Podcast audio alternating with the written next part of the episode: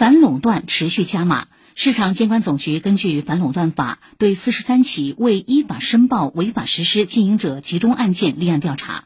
经查，这四十三起案件均违反了《反垄断法》第二十一条，构成未依法申报违法实施经营者集中。评估认为不具有排除、限制竞争效果。近日，市场监管总局依法作出行政处罚决定，对涉案企业分别处以五十万元罚款。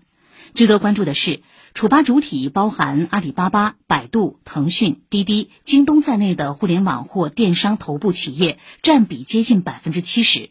市场监管总局表示，依法处理未依法申报案件，既能保障各类市场主体公平参与竞争，又能有效督促企业提升合规意识和能力。